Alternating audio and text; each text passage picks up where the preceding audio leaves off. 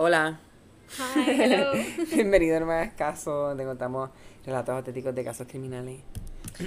Um, sí, hoy me toca a mí. Yay. Y pues obviamente hace tiempo no contaba un caso de España. So, Sí, ¿verdad? So, sí, ya tocaba. Sí. So, ay, me está dando calor, a hacerme un moño entonces entero. Ahorita había un viento. Sí, Sí. No llovió, no llovió para acá. No llovió, estuvo, estaba así sunny y, y, y, y, y Ah. ventoso. Wow, If that's a thing. sí. Porque va a llover este fin de semana, so Ay, Dios. el barbecue lo vamos a tener que hacer como que donde haya techo Yo creo que no, anyway. los perros, exacto. Yo creo que de momento cambie. estarán adentro. Ok, so hoy voy a hablar sobre el caso de María José Oopsies. Arcos. María José Arcos. María José Arcos. Mm. Eh, so, como siempre, lo voy a contar así de forma bien cronológica. So, let's- vamos a empezar. El 14 de agosto de 1996, María José Arcos se encontraba en la playa de Avelleira Esteiro, en compañía de su hermana Rosa y de sus sobrinos David y Xavier, Xavier, es con X. Ya. So. Eh, había llegado por la mañana y ella anunciaba su intención de volver a Santiago, Santiago de Compostela, por la tarde y se lleva consigo en el viaje de regreso a su sobrino y su ahijado Xavier. Mm. Lo más significativo de este día es que charla animadamente con su hermana, todo parece súper normal, cuenta sus intenciones de pasar los días siguientes, que son sus últimos días de vacaciones, en la playa con unos amigos. Y ese Mm. último fin de semana iba a ser un puente, o sea que era como día feriado el lunes. Ah, ya. se, había se había comprado un bikini nuevo de color salmón. Y también conversaban sobre asuntos relacionados con el trabajo de ambas y que María. José quería, como que estaba un poco en estrés porque quería resolver unas cosas el día 19 cuando era el, el que se reincorporaría al trabajo. Mm. A su llegada a Santiago se dirige a la peluquería. Luego de arreglarse el pelo, sale con dos amigas a tomar algo en una terraza céntrica en la ciudad de Santiago. A una de ellas le, le explica cuáles son sus planes para los próximos días, que iba a salir hasta el 18 de agosto en compañía de un amigo. Este amigo es Ramiro Villaverde. Mm. So, en este contexto, ella está contándole y le dice, le indica que va, que va a aprovechar, se acordó que lo va a llamar para confirmar el viaje. Se levanta, va a un locutorio telefónico, cuando existían, ¿verdad? Y vuelve pasado unos minutos. Comenta que ha hablado con él, pero que como que no, no pudo hablar con ella, no quiso hablar con ella, así que le iba a llamar más tarde. Mm. Sobre las 22 horas. sobre las 22 horas, a las 10 de la noche, llega a su casa, llega a casa de su madre, con, el- con, con la cual convive, o sea, a su casa, y nuevamente le explica a, ex- a esta su plan es de estar fuera hasta el día 18, como que, hey mami, me voy de fin de hasta el 18. Eh, se pone a preparar el bulto, esto son cosas, ¿verdad? Dichas por la madre Ok. se pone Ah. a, a preparar la ropa, el bulto para esos días y poco más tarde suena el teléfono de la casa. Eh, María José contesta la llamada en el teléfono y al poco rato regresa a la cocina donde se encuentra su madre, coge un cigarrillo, lo enciende y vuelve junto al teléfono cerrando la puerta atrás de sí. Quiere decir, si se coge el pit, el cigarrillo, ah, voy a hablar un rato. Ya, como que... Pasado más de 20 minutos, entra nuevamente en la cocina y con una expresión que pretende, ¿verdad?, que estaba un poco molesta, dice, mamá, no te preocupes, me voy, pero vengo mañana. Ok. He cambiado de planes. Ok. Em, Mm.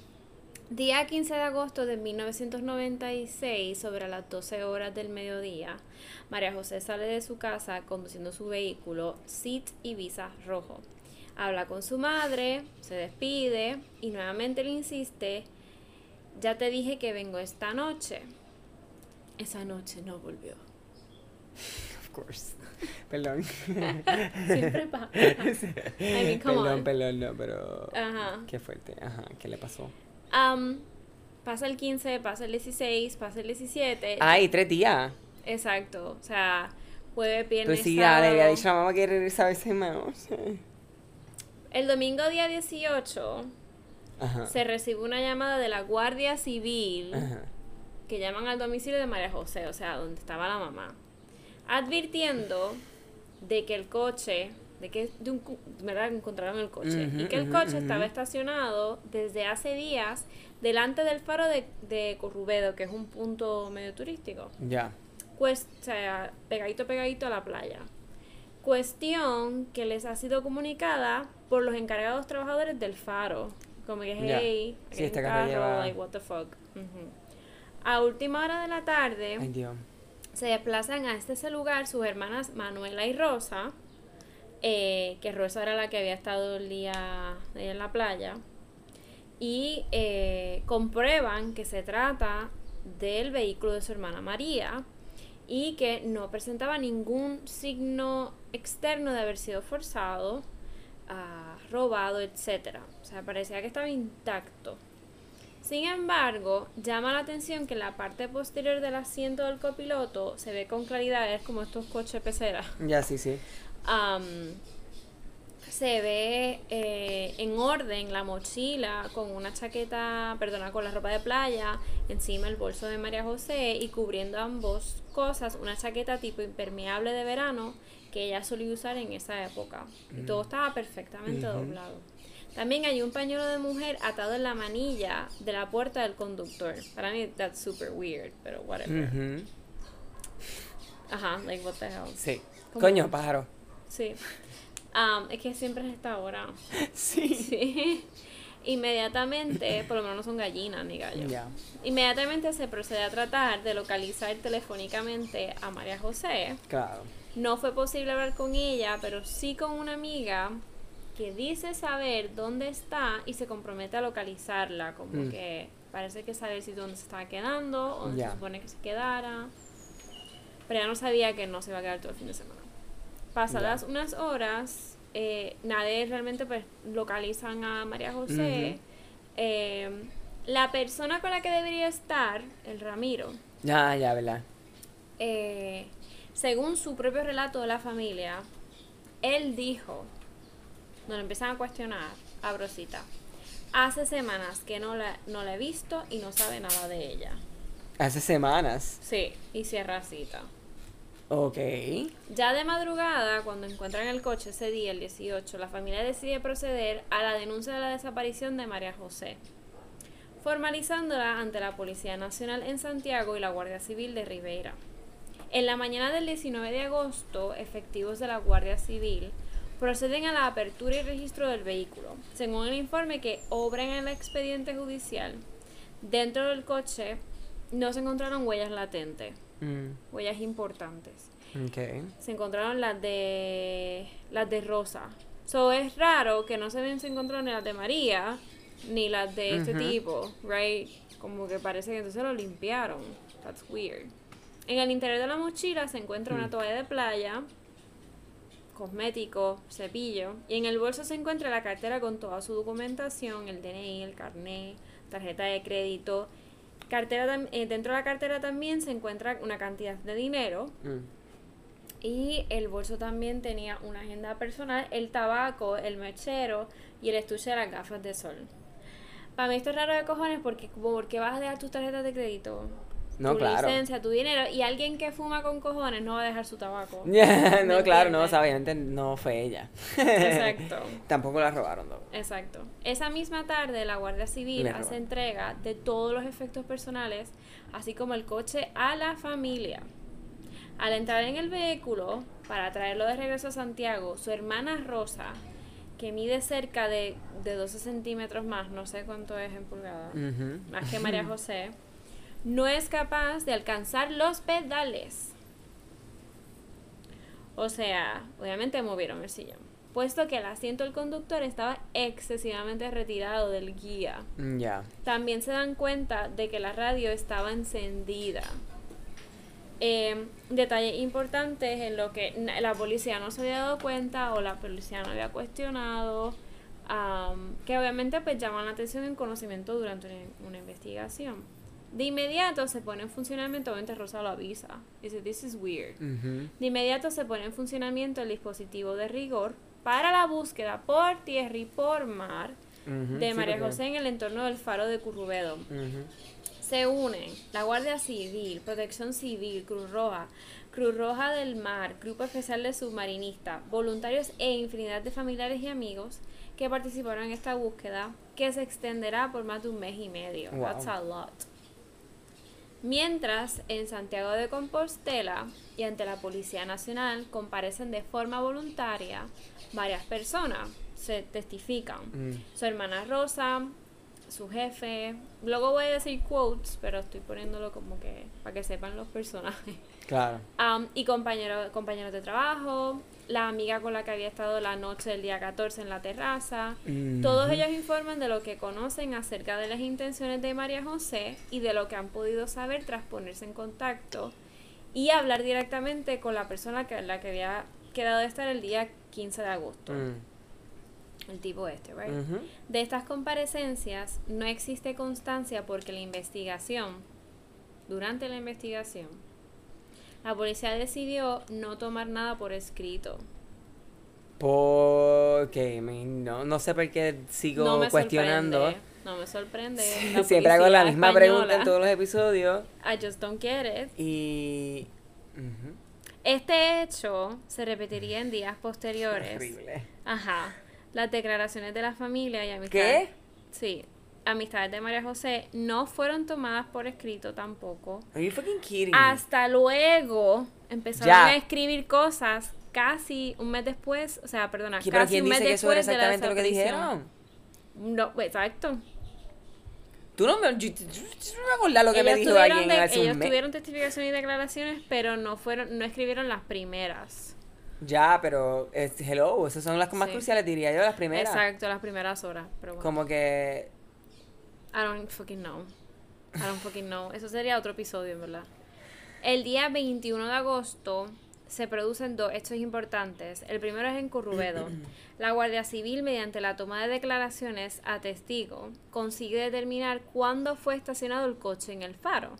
La madrugada del día 16, entre las 3 y 7 de la mañana, por empleado, teacher. ¿verdad?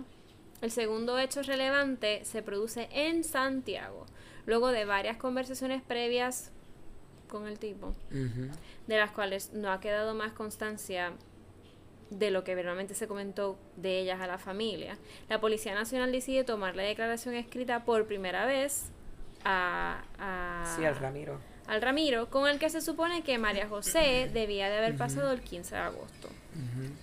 Dicha declaración es sustancialmente diferente a lo declarado por todas las amistades y por todas las familiares, por el resto de testigos que la que sabían en primera persona lo que ella supuestamente iba a hacer ese fin de semana. Eh, no sería la única declaración hecha por él. Las posteriores, escritas o verbales, eh, tampoco fueron iguales de la primera. Él siempre cambió de declaración. Como que.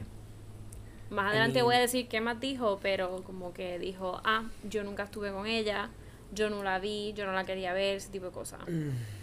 Y después dijo: I Sí, mean, estuve con ella, pero solo un día, ta, ta, ta, no Ok. importa por la tarde, ese tipo de cosas.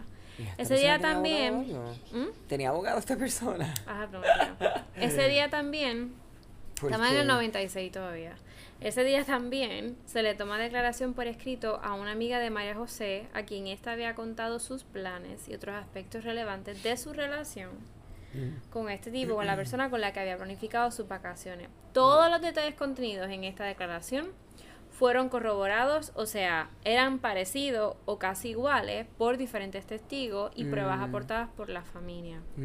O sea, el único que no tenía Sí. las declaraciones iguales Sí, o que no, Era- did not check out. Exacto. El Según- Ramiro Villaverde. Exacto. Según van pasando los días, familiares, amigos, am, pues se desesperan y tratan de buscar más información Normalmente. sobre María José, sobre realmente si tenía otros planes. Claro, sí, exacto, sí. Nadie conocía a este tipo, como que sus circunstancias personales, si estaba enamorado, si estaba con él, si él estaba casado. Ya. Todo ese tipo de información, todo solo supo y fue, ¿verdad? Eh, guardado, whatever, por los responsables de la policía en la investigación. Ya.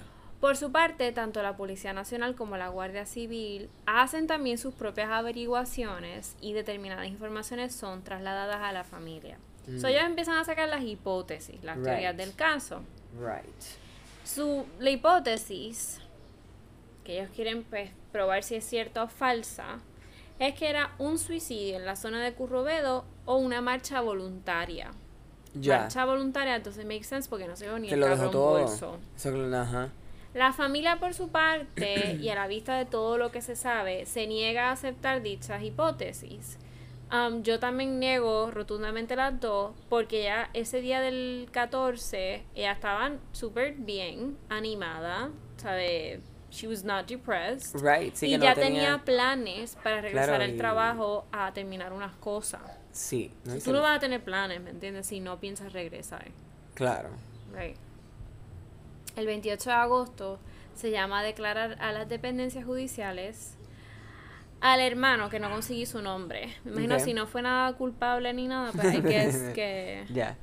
Um, al hermano de Villaborda, que supuestamente había quedado el 15 de agosto con María José. What the fuck, right? Esta declaración, a grosso modo, como que cuento largo corto, Ah, coincide con la del hermano.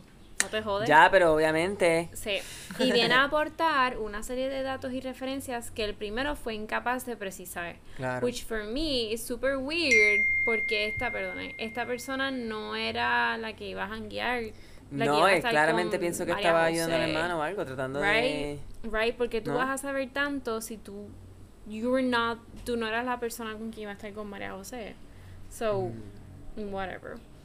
Em, la declaración se recoge más detalles más detalles de las actividades realizadas entre los días 14 y 18. Ya. Aún así, existían diferencias y contradicciones entre esas dos declaraciones, siendo la segunda, como ya se ha dicho, curiosamente más, mucho más completa y prolífica en detalles que la primera, que era.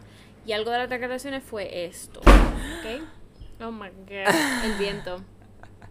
Perdón. Después de que llamara mm, eh, María José, tenía que haberse dejado el coche en Currubedo por algún motivo.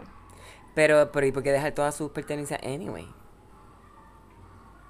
¿Y por qué en un lugar tan público así? Pues lo que decían él y el hermano era que ella había dejado sus cosas en Currubedo y que realmente no la habían visto, que no estuvieron con ella.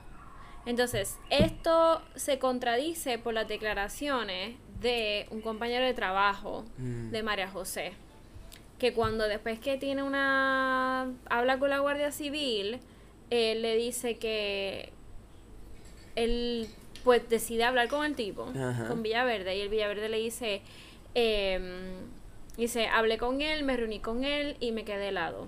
Me dijo que no había estado con ella, que había pasado el fin de semana en cama solo porque tuvo fiebre, que no la vio.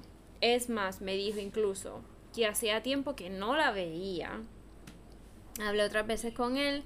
No podía entender que no lo hubiera visto porque teníamos evidencias de que según que, que te seguían manteniendo una relación. Fue entonces cuando empezó a cambiar partes de su versión. Pasó de no hacer nada, estar en muchos sitios, Ya. pero la policía no se movió durante mucho tiempo. No fueron a los sitios a probar si él realmente había estado ahí. um, Pero si qué estupidez, no entiendo. O sea, si claramente tienes a tu, a tu prime suspect, o sea, la Sí, persona o la última sospechoso, persona. claro, Ajá. que te está cambiando todos estos detalles. Guay, porque tú no lo pruebas. Exacto. O sea, ahí, Exacto. No sé, ahí estaría yo creo que la, la solución. Pero la policía sigue manteniendo sin que figuren en ningún papel que tuvieron contacto con él, llamadas y conversaciones. y según informan, la- según, según informan a la familia para aclarar dudas. Pero la postura oficial es que estamos tratando con una buena persona. El tipo que está colaborando mucho y no hay datos suficientes para sospechar que tenga nada que ver con la desaparición de María José. La policía mantiene que se trata de un suicidio, pero ante la insistencia de la familia no deja de lado otras líneas de investigación. Vamos, que yo no sé si es que ellos no podían gastar dinero para una investigación. Mm, I have no idea. Pero ellos se fueron por la fácil. Y si se van Ya. por la fácil, si es suicidio, ellos básicamente cierran el caso en Claro. su mente, ¿me entiendes?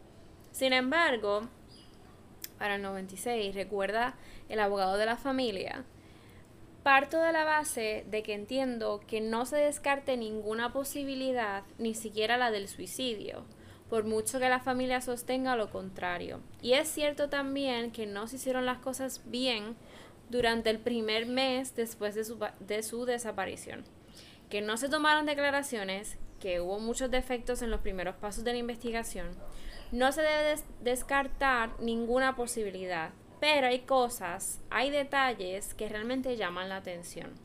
Uno, eh, de que todos los que conocimos a María José lo comentamos muchas veces. Eh, y lo hemos comentado ahora muchos años después. María José era una mujer pegada a un bolso y una cajetilla de tabaco. Ya. Era inseparable de su bolso. Se dirigía un despacho a otro y llevaba el bolso encima. Podía desprenderse de cualquier otro objeto menos del bolso. Eso era imposible. Quienes la conocíamos sabíamos que era imposible, así que nunca saldría de ese coche sin su bolso y su cajetilla de tabaco. Nunca, ni aunque fuera para suicidarse. Si es Rosita. En este contexto, respondiendo, la policía habla y en algún caso toma declaración a diversas personas que aún no habían estado directamente relacionadas con María José, pero dieron testimonio de algunos de sus movimientos los días previos a su desaparición. También se toma declaración a otras personas del entorno de la persona, Villaverde, que debía estar con María José el día 15. Saltamos al mes de septiembre. El día 3, el supuesto acompañante de María José, lo digo así porque lo que se sabe es lo que ella contó. ¿Verdad? Y realmente quién los vio. Right. Si estuvieron juntos o no. Right. Y si, y si en la conversación esa de 20 minutos que ella tuvo en su casa era que ella canceló los planes para un día, él le dijo, mira, es que me estoy sintiendo mal Sí. y en verdad no te puedo ver, no lo sé. ¿Quién sabe? Accede a entregar a la policía diferente documentación relativa al registro de sus llamadas telefónicas y a sus actividades económicas, ¿verdad? Villaverde. También voluntariamente solicita el registro de su, de su domicilio, el cual se efectúa en presencia de dos testigos aportados por el interesado. O sea, en- por otra parte, él fue súper cooperador. Ya. Él no tapó nada. Bueno, quizás tapó cosas, pero por lo menos documentación no tapó. El día 5 de septiembre declara nuevamente por escrito y por primera vez reconoce que sí estuvo con María José el lunes anterior a su desaparición y que sí habló con ella la noche del día 14 por teléfono, Ok. aunque solo fue para decirle que no iría con ella a la playa el día siguiente. Mm. So maybe she was like, ¿sabes qué? Yo como tenía ganas de ir a la playa, Yeah. me voy a ir, pero regreso el mismo día. Ujú. I don't know, who Ujú, knows. ujú. Con todo ello, la policía no tiene más pruebas, no hay cámaras, no hay nada. Eh, insiste en que la hipótesis es, you know, y, es la, y en la inexistencia de, in- de indicios para continuar la investigación, pues eh, ellos deciden básicamente, no es que cierran el caso, sino como que gets cold. Right, como que no hay manera de... No hay manera de continuarlo, no. A menos que algo... O algo te pase. En este intervalo, la familia a la misma vez mantiene una entrevista con el entonces delegado del gobierno en Galicia, que se limita a respaldar la tesis policial de suicidio, invitándonos a la idea de que esperar que el mar nos la devuelva, básicamente. Según ellos, no existe caso porque nada ni nadie contradice las declaraciones del sospechoso. Es cierto, no existe ninguna declaración que lo contradiga porque ellos no se han molestado en ponerlas por escrito. Las Claro. primeras declaraciones. I mean... Yeah. So. Más testigos ah, comparecen. Los días 12 y 13 de septiembre, Rosa Arcos, o sea, la hermana, comparece voluntariamente en la comisaría de la Policía Nacional de Santiago para prestar declaración escrita. El día 16 de septiembre, Roberto García González, el jefe de María José, comparece voluntariamente en la comisaría de la policía para prestar declaración. Días más tarde, eh, Purificación, eh, la mamá, Mm. madre de María José, comparece voluntariamente en la comisaría. En este punto, las eh, contradicciones existen, pero están escritas y son más que evidentes. No obstante, la postura oficial no varía, que es la postura contraria a la postura de la familia, que tampoco varía. Es entonces cuando se toma la decisión de pedir ayuda a otras instancias, que es llegar, llevar el caso al Ministerio del Interior, que tiene más chavo, am, y tres días después la familia es recibida por el secretario de Estado para la Seguridad en su despacho de Madrid. Tienen Mm. más tools, right? La entrevista en la que participan dos miembros de la familia y dos amigos de María José eh, no, está ex- no estuvo exenta, ¿verdad?, de mucha tensión, de muchas cosas, pero aún así el secretario de Estado se mostró en todo momento comprensivo, paciente y que tenía un gran interés de realmente saber más detalle de la investigación o de la de María José. Mm. Em, pasaron más de tres horas de entrevista y las, la, como te digo, la conclusión fue enviar agentes de una brigada especializada para que confirmen los datos que se le aportan y en el caso de que se confirmen las sospechas expuestas, la investigación pasaría a llevarse directamente desde la Brigada Central de la Policía Nacional en Madrid, o sea, se la quitarían a Santiago, básicamente. Dos agentes del Grupo Especial de Desaparecidos de la Brigada Central de Madrid se desplazan a Santiago y hacen dos viajes en un corto intervalo de tiempo. Realizan su investigación, emiten un informe y desde esa fecha la investigación entonces se trabaja desde Madrid. En un primer momento, con la intervención de este grupo especial, eh, también pasó al grupo especial de homicidios y hasta crimen organizado, porque tú no sabes si fue que la secuestraron. Claro. ¿Entiendes? No tiene nada que ver con el tipo este. Todo esto provoca nuevas investigaciones, nuevas declaraciones, más información, ah, pues más papeleo, más registro. Mm. am, y, pasan el vehículo por una segunda prueba ah, más sofisticada en sistema de detención de huellas y fibras. am, en el lugar de trabajo am, también. Todo esto concluye con la aportación al expediente de un informe policial en el que se descartan como hipótesis de trabajo la desaparición voluntaria o el suicidio. Centrándose en la investigación, se hacen todo esto porque la investigación se está centrando en una posible acción violenta con resultado de muerte, en la que necesariamente concurre la parti- participación de terceras personas. Wow. Pasa, un- pasa eh, casi un año y el día 7 de julio de 1997 se producen las primeras declaraciones judiciales, judiciales, estando presentes el fiscal y los abogados de la familia. En su declaración ante el fiscal, Villaverde, que debía haber estado con María el 15 de agosto, reitera que no la vio ni habló con ella, pero incurre nuevamente en contradicciones con sus anteriores declaraciones hechas ante la policía. El resultado es que tenemos una versión diferente de los hechos por cada una de las declaraciones que se la han tomado por escrito. O sea que él cambió de declaración cada vez, a la Mm. que hay que sumar la de su hermano, que tampoco coincide con ninguna de las antedichas, y a las que podríamos añadir las transmitidas de forma verbal a la policía am, de la familia y amigos. Muchos detalles no cuadran, nunca cuadraron o no tienen explicación.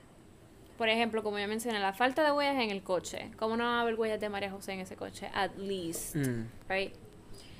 La hora de estacionamiento del vehículo. Ya. Super madrugada Sí. de la noche, right? Sketch. Sí. La posición del asiento del conductor. Ella no llegaba al pedal. Los objetos personales que faltan, que no se llevó y que no es posible llevar puestos simultáneamente. O sea, unos zapatos, la zapatilla, un bikini, un bañador, una toalla de playa, un pantalón corto con camiseta y un traje de pantalón largo. La nota encontrada dentro del coche con dos números de teléfono. La nota encontrada en el monedero de María José con el teléfono del sospechoso. La recibida en casa de María José por la noche, el cambio de planes repentino, los movimientos en las cuentas bancarias de María José, las llamadas anónimas para despistar las investigaciones. ¿Por qué llevar una persona puesta las gafas de sol a las 3 de la madrugada? Right, estaban afuera. ¿Por qué un fumador dejaría el tabaco y el mechero en el coche? ¿Por qué uno se molestaría en limpiar sus huellas de su propio coche, Mm. donde están las llaves del coche, si es evidente que no fue robado? ¿Por Claro. qué el faro de Corrubedo si es un lugar que no guarda ningún tipo de relación con la vida, ¿verdad? Whatever, de María José. Sorry. Eso se quedó así. No, no, tranquilo. Ajá. Eso se quedó así Me cago en 10. hasta básicamente en abril de 2011 Oh shit, so pasaron. que Tiempo. arrestan a, a Villaverde citando la el periódico La Voz de Galicia eh, y so, como es cita pues se escuchará como que en presente Sí. eh, Villaverde imputado la pasada semana por la desaparición de la joven María José Arcos hace 15 años. Guardaba en su domicilio una factura a su nombre por la compra de 12 sacos de cal en polvo pocos meses antes del suceso. Así lo refleja el informe remitido al juzgado de Ribeira con la Guardia Civil, en el que se señala que dicha factura fue hallada en la caja fuerte de la residencia de Ramiro Villaverde en Luteo. Informan a F fuentes de la investigación. Además, la Guardia Civil encontró dos cajas de grilletes en un hueco abierto en el piso de madera y en el interior de un armario empotrado ubicado a ras de suelo y bajo un cajón. En los registros practicados en dos casas del detenido, aficionado a la casa, se encontraron decenas de, de- de sprays paralizantes, abundante munición, una pistola inutilizada y numerosos Mm. recortes de prensa que hacían alusión al caso de María José. Parece una película. Sí. La familia de la desaparecida sostiene que Villaverde pudo sentirse acosado por no devolver a María José Arcos, con quien supuestamente mantenía una relación sentimental, un millón de pesetas que le había prestado, aunque el imputado siempre ha negado que le hubiese dejado el dinero. El atestado señala que consta la retirada por parte de la desaparición desaparecida de 200 mil pesetas, no sé cuánto es eso en euros, del Banco Gallego y de 350 mil y después 150 mil del Caixa de Galicia, es un banco, así como de la entrega del dinero a Villaverde. ¿Por qué sacaron tanto dinero de la cuenta de la desaparecida? La Guardia Civil indica en su informe que cuando los agentes se acercaron al imputado para su detención el martes pasado, este le pidió que le dejaran acabar de cambiar el aceite del automóvil, operación que ya estaba realizando. Y poco después les preguntó con insistencia a la policía si había finalmente aparecido algo. De este dato, la Guardia Civil deduce que podría quedar descartada la utilización de la embarcación, am, que él tiene una embarcación de recreo, parece, escalerillas se llamaba, le puso, whatever, que el imputado tenía en agosto del 96. Y la teoría era, bueno, para hacer desaparecer el cuerpo de María José Arcos y avalar la hipótesis de que el cadáver pudo ser también enterrado con lo de la Claro. arena y cal. En el informe se indica que cuando no se trata de asuntos de delincuencia organizada, el hecho suele ser de autoría individual Mm. y los autores casi siempre se ven obligados a echar mano de sus familiares más directos para sustentar una coartada, el hermano. Exacto. También Villaverde encaja en este apartado, según la Guardia Civil, por, porque el día de la desaparición acudió a casa de su madre y estuvo con sus primos. Ese día María José Arco salió de O Romaño, Santiago, alrededor de las 12, como había contado, y que inmediatamente después llegó a la casa de Villaverde 20 minutos más tarde, o sea, ya no paró en otro sitio. Mm. A las 13 y 30 horas, a las 1 y media de la tarde, eh, el imputado llamó a su madre para decirle que iba a comer con ella, con María José, en Tenorio, donde el imputado tiene una vivienda familiar. Y allí un vecino lo vio a las 15 horas, a las 3 de la tarde. Mm. Supuestamente, añade el informe, Villaverde pudo disponer de más de dos horas para matar a María José. Estos son todas teorías, no se ha probado. Right. ¿Ok? Y ocultar temporalmente el cadáver, porque el vehículo de esta apareció en el faro de Currubedo en el municipio de Ribeira. El grupo de delitos contra personas de la Guardia Civil sugiere al juez de Ribeira que, lleve el que lleva el caso que ordene el registro de la finca propiedad del imputado en Teo. El titular del juzgado número uno de Ribeira dictó que le iban a dar prisión provisional sin fianza para Villaverde, imputado por un presunto delito de asesinato, a pesar de que el fiscal había solicitado la, la libertad sin fianza. Y aquí yo puse, pero quedó después en libertad por falta de prueba. Mm. Porque todo eso era circunstancial, right? Todo Claro. en teoría Sí. y realmente no había Nunca nada físico, sí. no había nada de ciencia que pudiese decir si fue él. You know, tú puedes utilizar la arena para otra cosa. Tú Claro. puedes utilizar tu armas para casa y nada más. Eh, tú puedes tener un bote, pero no es para tirar cuerpos en el agua. Like, you know, maybe se fue a comer con ella, pero si el vecino no vio a la tipa, o si el vecino no vio un cuerpo, un montón de cosas, you know. So, en enero 2020, um, lamentablemente la familia, de- o sea, esto fue hace poco, la familia de María José la declaran como legalmente fallecida.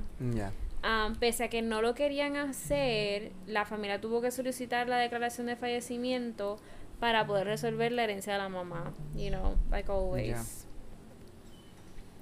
Eh, aquí voy a tratar de eh, de traducir gallego, el gallego. Gallego. So, es muy parecido al, al castellano, pero here we go. Um, estas son declaraciones de la familia. Eh, eh, dicen que aseguran que bueno el, con- el único consuelo que tienen hasta el momento es que la opinión pública sabe que su hermana fue asesinada y que aunque admiten no ser optimistas ok esto es gallego Am, siempre tienes una esperanza de que algún día se resolverá el caso Mm. asegura Rosa Arcos. Eh, la policía nunca deja de investigar, eh, tienen el expediente vivo, pero no activo, añade. La familia advierte que nunca dejará de requerir que el caso se reabra cada vez que se presente la oportunidad. Ah, porque de tanta forma que se equivocaron de todo, nos dejaron como que esa sensación de que no hubo justicia Claro. por el dirty job, básicamente. Am, Pretty much. Pudo haber sido. lo positivo es también que la declaración oficial de fallecimiento de María José no afecta en modo alguno a la investigación del caso. Básicamente está muerta, pero No, no, claro, hay no. cuerpo. Sí. Esto está en gallego, no lo tengo que leer porque esto es sobre la herencia. Am, lo que no acaban de comprender es porque el juzgado finalmente decidió que su hermana falleció en el 2007 y Mm. no en la fecha que ellos le propusieron. Mm. Dicen son cuestiones administrativas que no se acaban de comprender. Nada, básicamente el caso sigue abierto. Nobody knows. Wow. Alguien tiene que saber, obviamente. Claro, porque ella algo le no pasó. va- Y yo pensando, quizás ella estaba en el coche y paró allí ¿Se cayó? y se cayó, pero porque tú te vas a... Yo hubiese encontrado la cajetilla. Si Claro. a sentar en una piedra, claro. mirar el mar... For sure, fumando. fumando, como Claro que, que tú no sí, ibas claro a que estar sí, allí claro sin sí. el cigarrillo. Pero igual no habían huellas de ellas en el carro. That's it's fucked Weird, up. That's sí. weird. Y lo del sillón, like, Sí. you know. wow. Sí, ella era bajita, so ya guiaba pegada. Como Los poof cases. Ujú. So hasta aquí llegó. Me va tripean porque es como que cliffhanger. Es un cliffhanger brutal. Sí. Bueno, Carlita, gracias. por ese episodio. Yes. Mystery, unsolved mystery. Pues si quieren ver fotos y cosas de caso, pues vayan para el Facebook, nomás Caso Podcast. Yes. Esa es la gata. La gata. Sí. Y recuerden seguirnos en el Instagram, NMH Caso, y nos vemos la semana que viene. Yes. Bye. Bye.